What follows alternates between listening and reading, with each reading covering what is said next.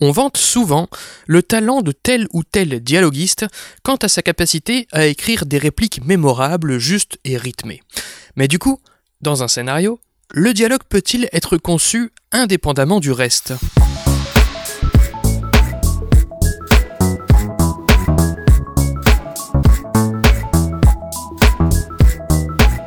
Salut et bienvenue dans ce 68e numéro de Comment c'est raconté, le podcast qui déconstruit les scénarios un dimanche sur quatre.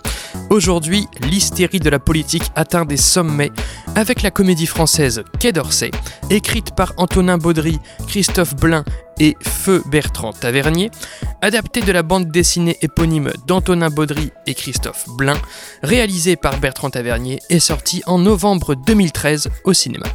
Ce sera l'occasion pour nous d'étudier comment les dialogues d'un récit interagissent ou non avec l'action.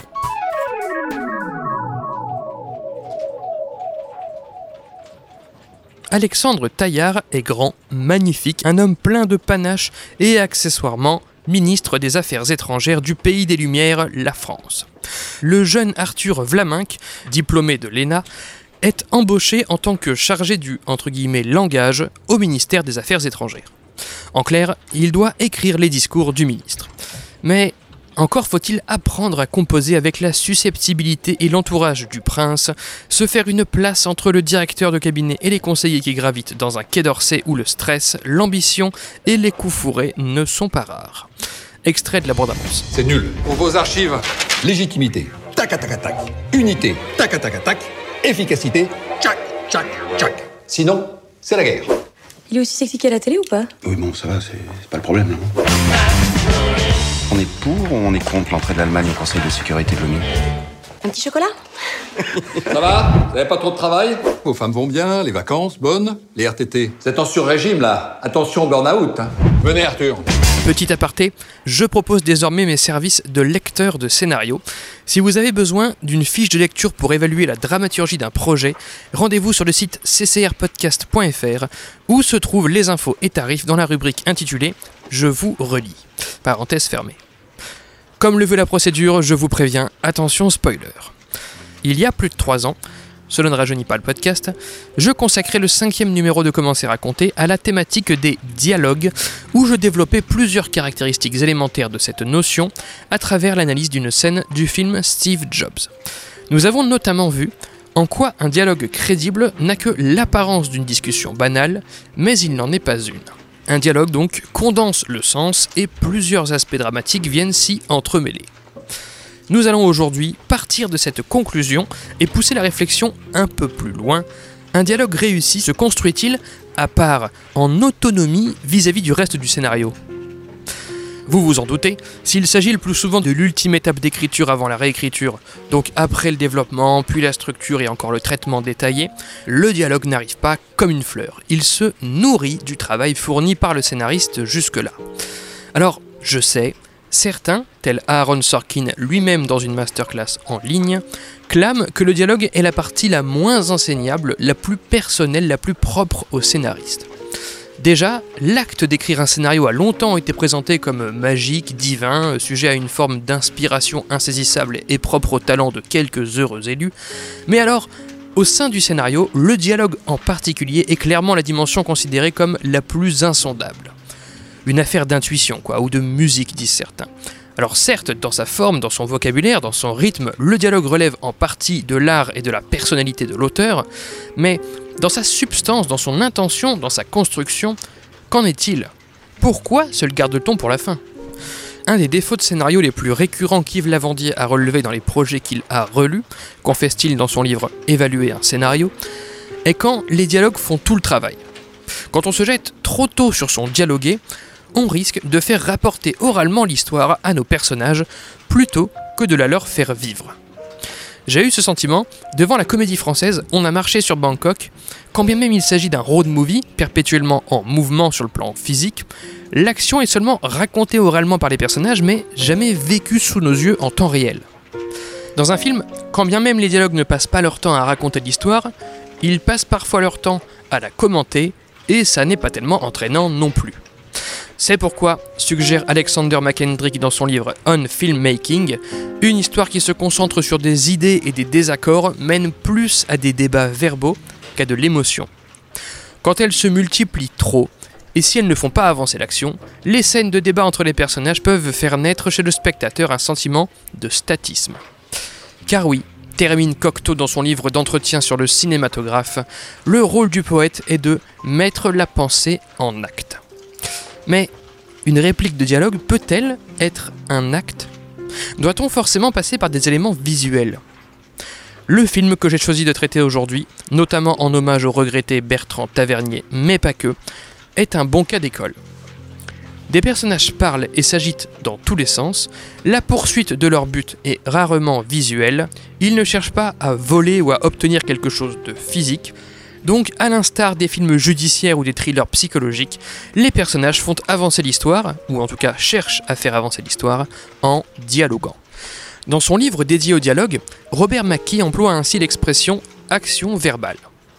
Un personnage qui agit à travers ses répliques pour atteindre son but procède de ce qu'on pourrait appeler, d'un point de vue scénaristique, une action verbale.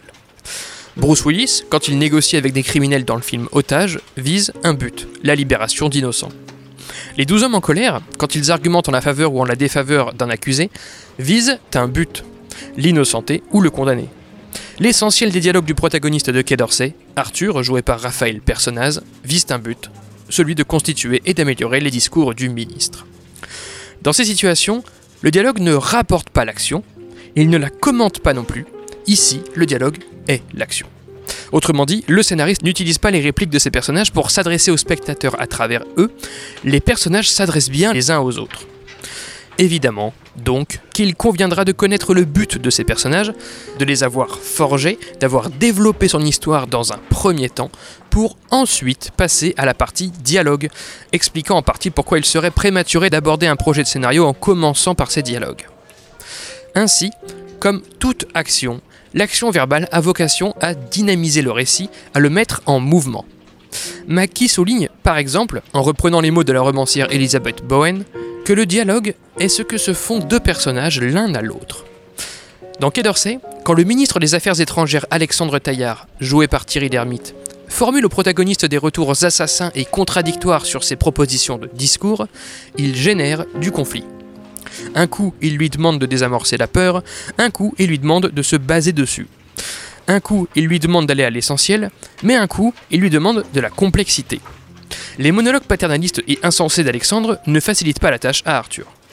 A l'inverse, quand les conseillers auprès du ministre proposent leur retour à Arthur, ils l'aident dans sa tâche, lui permettent d'atteindre son but. Après, toutes sortes d'interactions dramatiques est possible.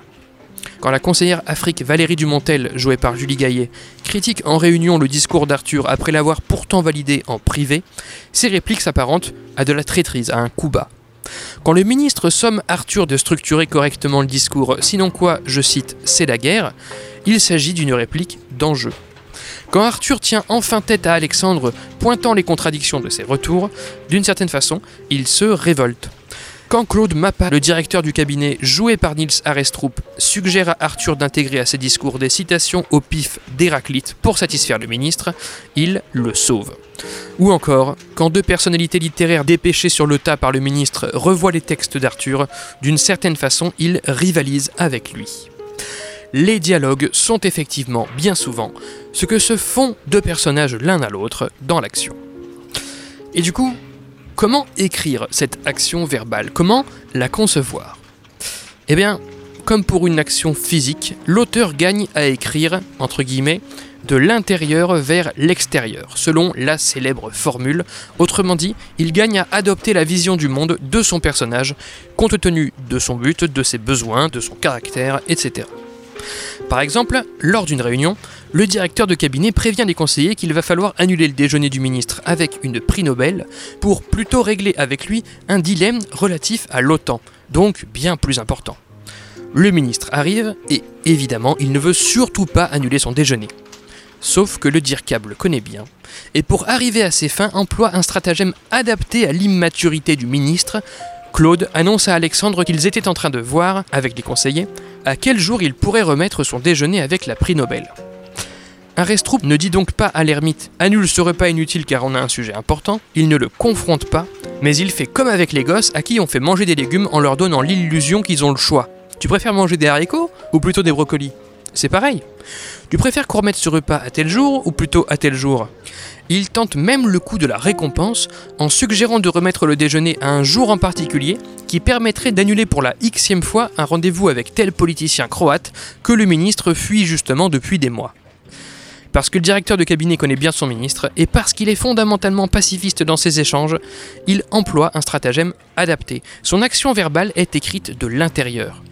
Dans son traité intitulé Poétique, Aristote suggère par exemple aux auteurs de prêter attention au mode d'expression de leurs personnages, bien différencier une prière d'une menace ou d'un ordre par exemple. Se mettre à la place de son personnage permet de réfléchir à la façon dont il s'exprimera face à tel ou tel autre personnage dans telle ou telle situation. Dans Quai d'Orsay, non seulement le stratagème du directeur de cabinet Claude est adapté à sa caractérisation, il est aussi plus intéressant pour le spectateur.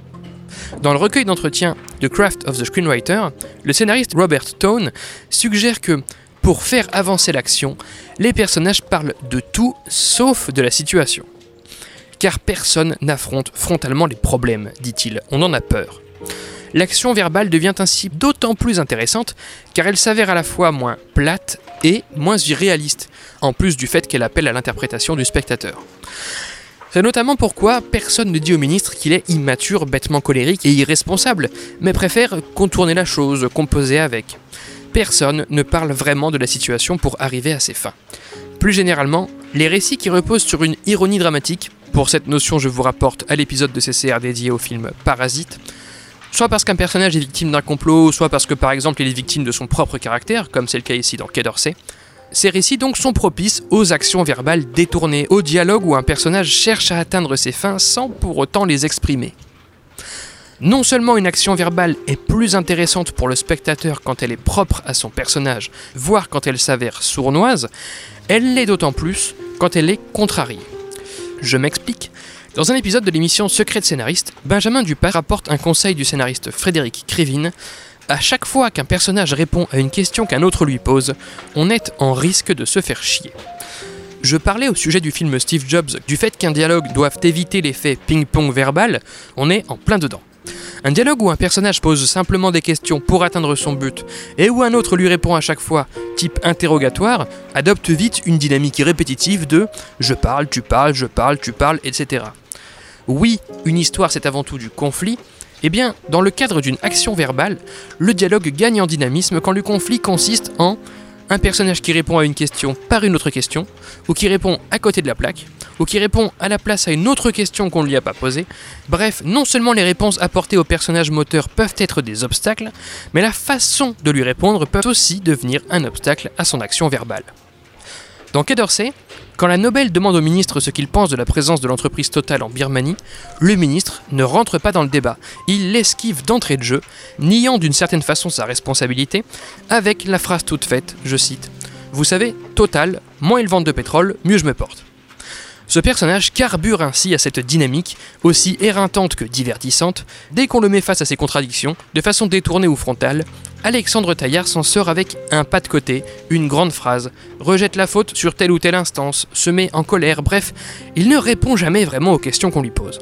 Il ne contrevient pas à l'action verbale des autres par ses arguments, il y contrevient par une esquive perpétuelle du dialogue. Plusieurs comportements naturels et intéressants permettent ainsi d'éviter cette situation décriée par Krivine, où un personnage répond bêtement aux questions qu'on lui pose. Par exemple, remarque McKee, parfois, chaque personnage est simplement trop occupé à se regarder le nombril pour écouter les autres. Quand les conseillers affluent dans le film Quai d'Orsay au bureau du directeur de cabinet, le dialogue part dans tous les sens, tout simplement car chaque conseiller est trop occupé à marteler ses propres problématiques, les yeux rivés sur son dossier, pour se rendre compte qu'il parle en même temps que les autres et que le DIRCAB est au téléphone donc ne les écoute même pas. Par ailleurs, remarquez avec justesse les cahiers du cinéma dans leur anti-manuel de scénario, deux personnages qui s'écoutent n'entendent pas forcément la même chose. Comme Alexandre ne parcourt que la première page des discours qu'on lui soumet, il les juge au seul contenu de cette première page. Du coup, quand il reproche au protagoniste Arthur de ne pas avoir traité de tel sujet dans sa proposition de discours, le conseiller ne comprend pas. Bien sûr que si, il l'a traité, mais au-delà de la première page. Sauf que le ministre est paresseux, si ce n'est pas en première page, c'est que ce n'est pas traité. Chacun a sa conception du mot traité, ce qui entrave leur échange. Et donc de même, il existe tout un tas de comportements qui contreviennent à un dialogue entre guillemets trop fluide entre deux personnages, énoncés dans le numéro de Commence à raconter consacré au film Scarface, questionner l'autre sans écouter sa réponse, donner des avis non sollicités, rapporter tout à soi, monopoliser la conversation, etc. Après, et je terminerai cette partie là-dessus, il y a une différence entre altérer le dialogue et le rendre totalement impossible. En effet, à surpsychologiser ces personnages, on les isole de leur environnement, prévient Olivier Pourriol dans une interview accordée à la chaîne YouTube Storytank. La technique du dialogue de sourd, à la longue, peut non seulement fatiguer le spectateur par son côté redondant, mais en plus empêcher totalement l'action d'avancer en dressant des murs épais entre les personnages, ce qui annihile l'intérêt même de l'action verbale, à savoir mettre l'histoire en mouvement. Oui, idéalement, les personnages peinent à échanger en plus de peiner à se mettre d'accord, mais il vaut mieux que cela porte ses fruits à minima de temps en temps. Ne troquons pas l'extrême de dialogue plat pour l'extrême de dialogue totalement impossible.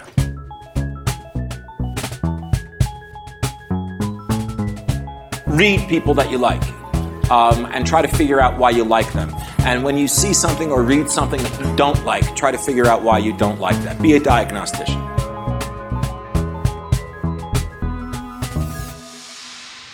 Voilà concernant les spécificités de l'action verbale.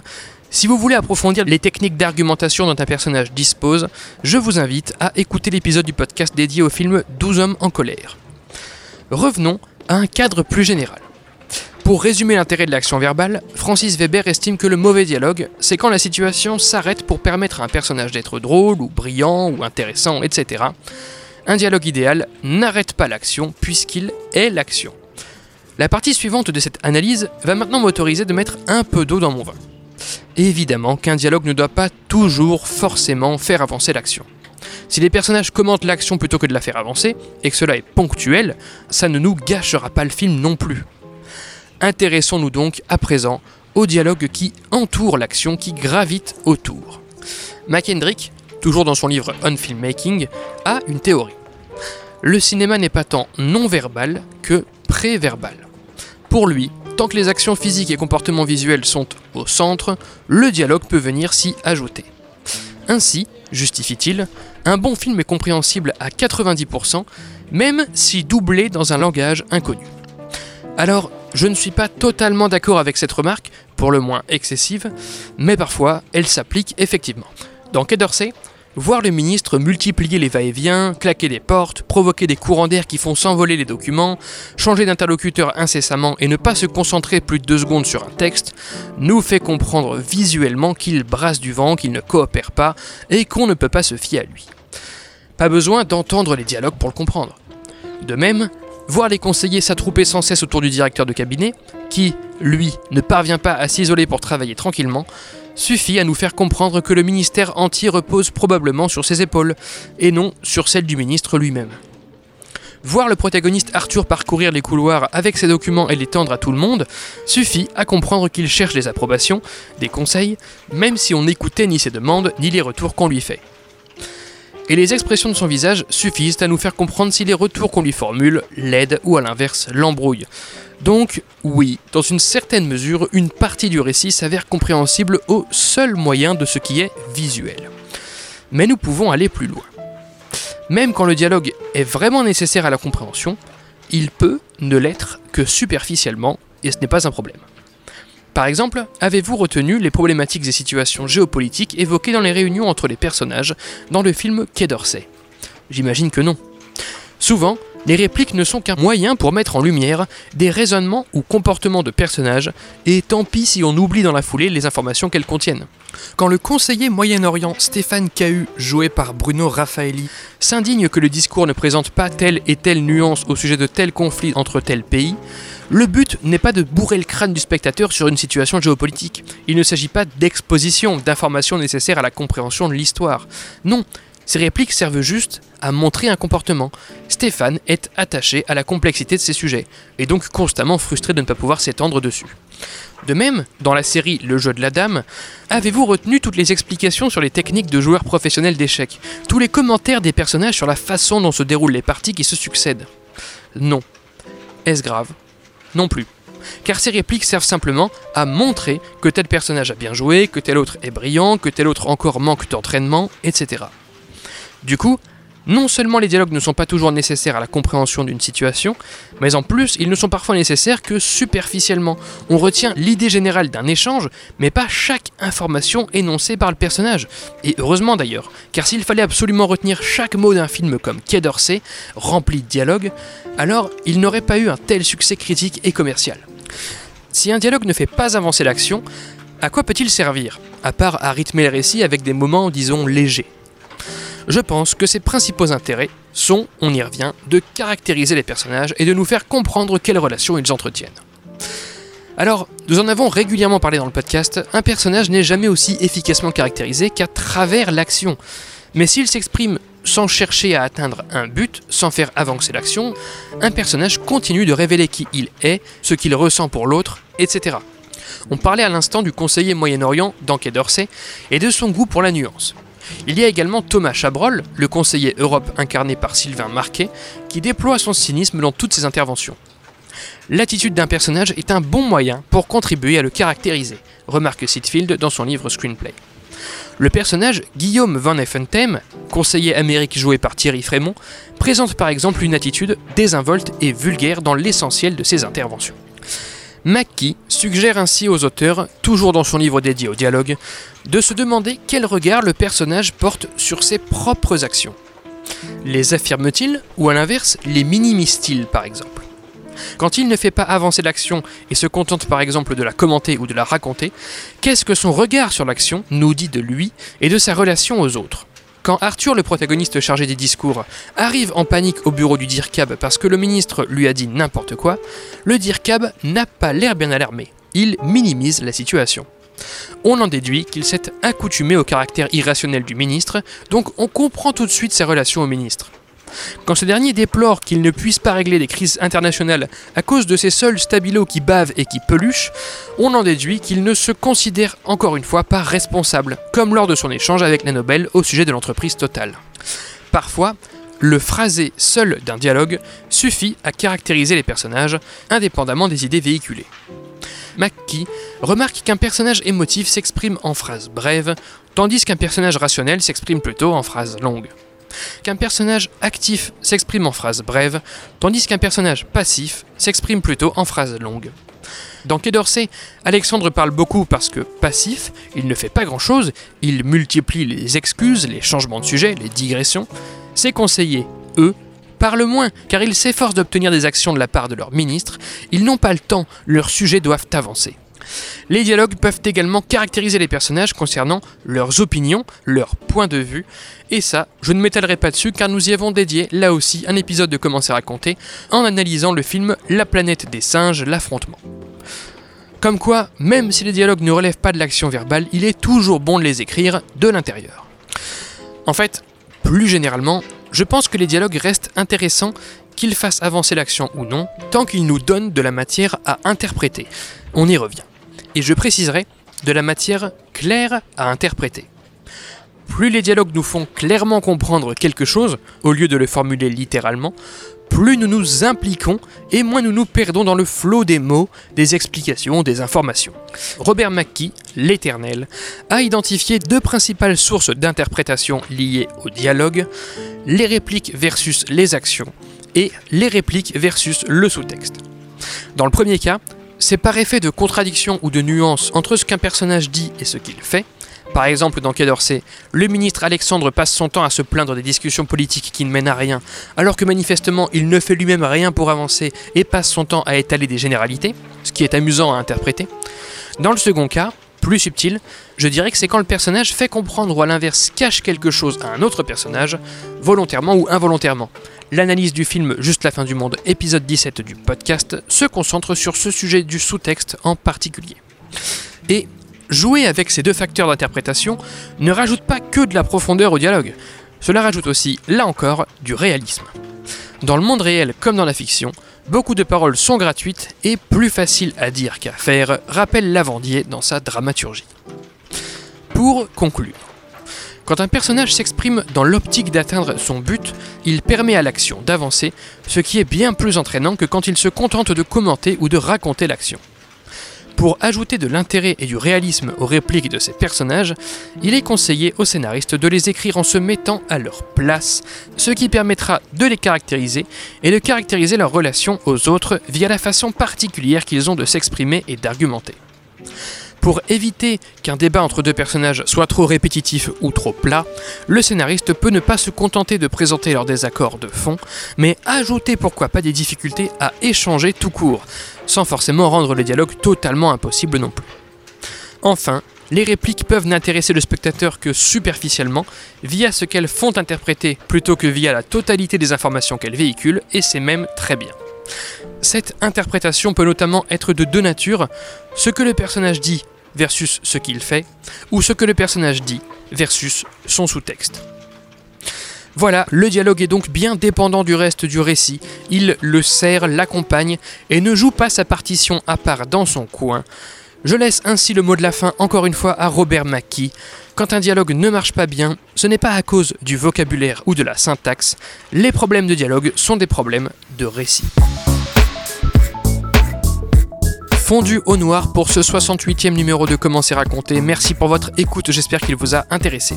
Retrouvez toutes les sources de cet épisode et tous les liens du podcast dans la description et sur ccrpodcast.fr, dont Facebook, Instagram, SoundCloud, Spotify, tout ça, mais encore et surtout Apple Podcast. Pour ce dernier, je vous invite à laisser 5 étoiles et un commentaire s'il vous plaît, c'est très important pour le référencement du podcast.